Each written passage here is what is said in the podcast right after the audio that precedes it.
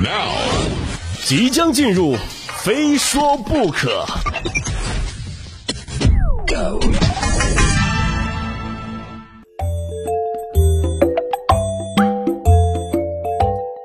话说我身边啊有这么一个姐们儿啊，只要一出新款手机，她都要买。但是这两年呢，却没怎么见她换机啊。我就猜测，我就问她啊，是不是炒股了？没有啊，不是。人家说了，如今呢流行的是换手机壳儿啊，理由有二：一是新手机换汤不换药，只是增加了一些边角功能，并换了外观，与其换机，还不如买手机壳实用和划算。第二，手机呢要与穿搭协调啊，不同装扮自然要搭配不同风格的手机壳儿。哎，别说啊，就这番道理还真把我说服了。我也跟着下单了一沓儿手机壳啊，不是要跟着装扮吗？对吧？啊，搭配嘛，是不是？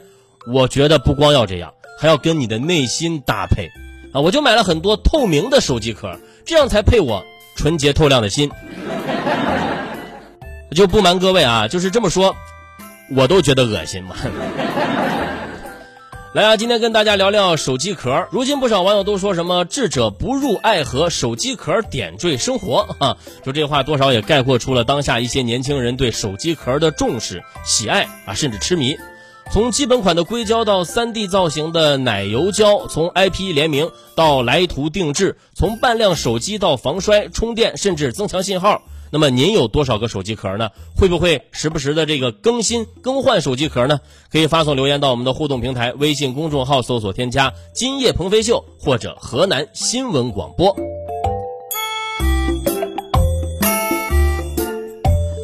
没人能说清楚啊，这股囤手机壳的风潮是什么时候兴起的？只知道反应过来的时候啊，已经深陷其中了。不论是配合心情还是换季穿搭啊，购物车里呢总躺着那么两个还没有来得及下单的手机壳，还有犄角旮旯里面啊也常常还有几个吃灰的手机壳在默默的发黄。就拿我来说吧，虽然换壳的频率不算勤，但隔三差五呢也会买几个。我喜欢那种个性款式的手机壳啊，背面呢都有一些很个性的图案啊或者文字。今天什么样的心情啊，就给手机壳穿什么样的衣服。比如说过年期间，手机壳上就是平安喜乐、万事胜意；工作日就是打工艺术家；和朋友出去聚餐，手机壳上的就是我还能喝。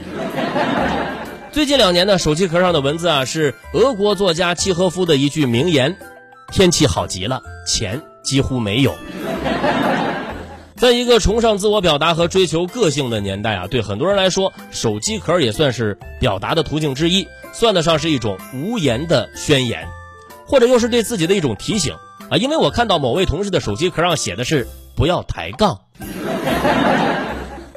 回望手机壳的发展历程，从古早大哥大时期用来彰显身份的皮套子，到后来诺基亚时代保护机身不受磕碰损坏的一体壳，啊，再到全面屏时期的翻盖手机壳，记忆中啊，想要保护机身，那就要靠平时爱惜。体现个性全靠贴纸和挂件小女生们兜里啊鼓鼓当当的不是钥匙串，而是带着照片挂件的手机链就直到啊智能手机的出现，手机壳成了唯一能给手机做装饰的部分。有数据统计啊，十年前手机壳的保护性能和耐用性被视为影响其购买决定的首要因素，其次呢才是优质的材料和美观程度。而现在呢，买手机壳。成了一件自然而然、根本不需要考虑许多的事儿，而且一定要个性、好看。有数据就显示啊，百分之七十五的智能手机用户会为手机配备至少一个手机壳，其中百分之二十五的人拥有不止一个。可以说呢，只要在用智能手机，就会有购买手机壳的欲望和刚需。而为了满足年轻消费群体的个性需要，一个五花八门的手机壳市场随之诞生。相比各大手机厂商趋于同质化的手机外观设计啊，这个手机壳给消费者带来的想象空间的确更大。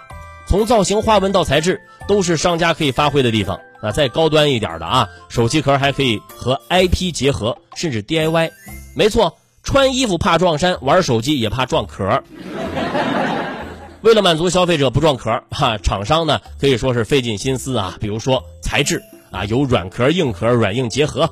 还有皮套、硅胶、玻璃木质、毛线，这皮套、硅胶我还能接受啊，但这个玻璃、木头、毛线，这手机壳最基本的功能不是保护手机吗？啊，毛线，它能保护个毛线呐？除此之外啊，手机壳的造型还越来越三 D 了。就是您见过给手机壳上扎辫子的吗？啊，麻花辫、中分、挑染、齐刘海、莫西干，对，这是手机壳啊。就一时间让你分不清到底是手机长头发了，还是手机壳长头发了。或者还有一种可能啊，都说手机已经是人们身体的一部分了，所以这头发啊就是给自己长的啊，那其实就是打工人内心的深处渴望。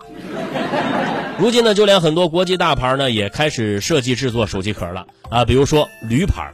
二零一七年春夏秀场推出的一款专为水果手机设计的小箱子手机壳，售价在九千到四万元之间，远超出手机本身的价值。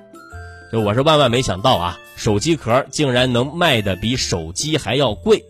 十年前，移动万万没想到啊，抢了自己生意的不是联通电信，而是一个叫微信的。如今呢，手机企业也想不到啊，依附于自己的手机壳企业正在蚕食手机市场啊！我就真的担心有一天呢，手机厂商还干不过天桥下面贴膜卖壳的。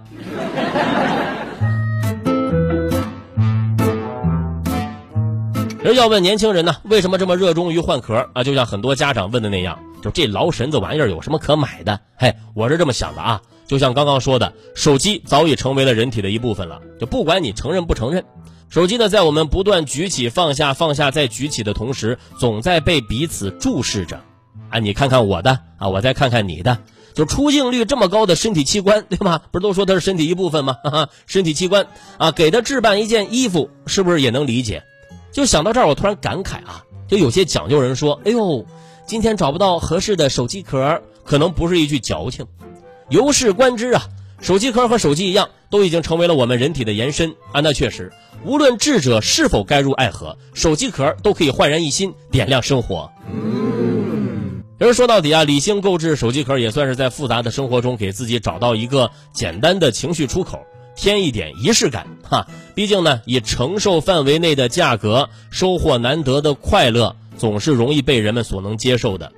不过，追求个性手机壳的小伙伴啊，也不是没有失意的时候啊。那就是，哪怕拥有再多的手机壳，当手机掉在地上，壳膜完好，屏幕却碎了的时候，就这时候啊，还是会忍不住的怀念那个充电会五彩发光、吃核桃不需要锤子的年代。就那个时候啊，三十兆流量能用好久，前置摄像头还不流行，不需要太多的手机壳，就已经很快乐了。